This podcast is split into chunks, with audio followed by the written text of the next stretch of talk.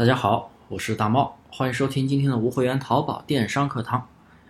我的微信是小写拼音大猫五三八三，大猫五三八三，欢迎添加，有问必答。无货源淘宝可以先做低价再涨价吗？我觉得吧，新手做店铺千万不要进入这样的一个误区，先做低价的宝贝，低利润，容易出单之后，后面再去。把这个商品涨价，这是很多新手朋友，也包括有些朋友啊有这样的思路。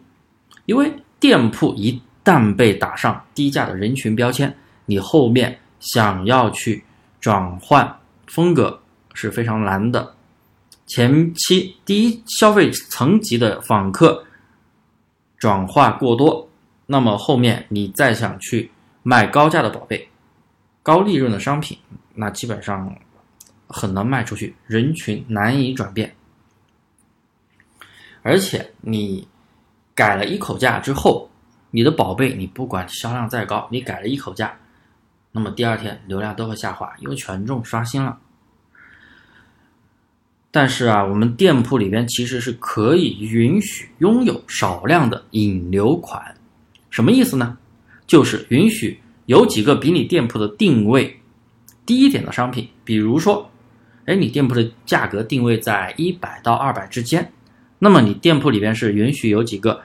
六十多、七十多、六十到八十之间的一个价位的商品，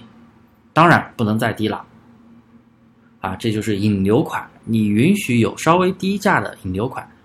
而且可以有几个。那么做标品的朋友，不如做一个低价的 SKU。不是用低价 SKU 去引流啊，不是用那个超低价 SKU 去骗点击，而是说，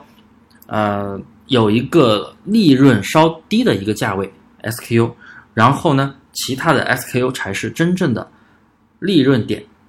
当你的低价 SKU 有了销量之后，这个宝贝相当于就是这个整个宝贝有销量，那整个宝贝的权重会提升，自然也会带来更多的流量，那么你就可以带动你有利润点的 SKU 的。那些 SKU 去出单，啊，做标品的话，不如这样去引流款；做引流款的话，不如是这样。所以前期呀，总的来说，千万要给自己的店铺做好一个定位。你到底是准备走低客单价、低利润而去跑量的呢，还是准备做高客单价、高利润？当然了，跑量是很难跑起来，说跑到一百单，难的啊，比较难。但是利润好呀，所以啊，如果说你想着先卖超低的价格，甚至亏本去卖，后面再去涨价，这样基本上很难做起来。所以前期的定位非常的重要，利润也需要在自己可以把控的范围之内。好了，今天的课就给大家讲到这里，大家有疑问可以添加我的微信大猫五三八三，欢迎咨询，有问必答。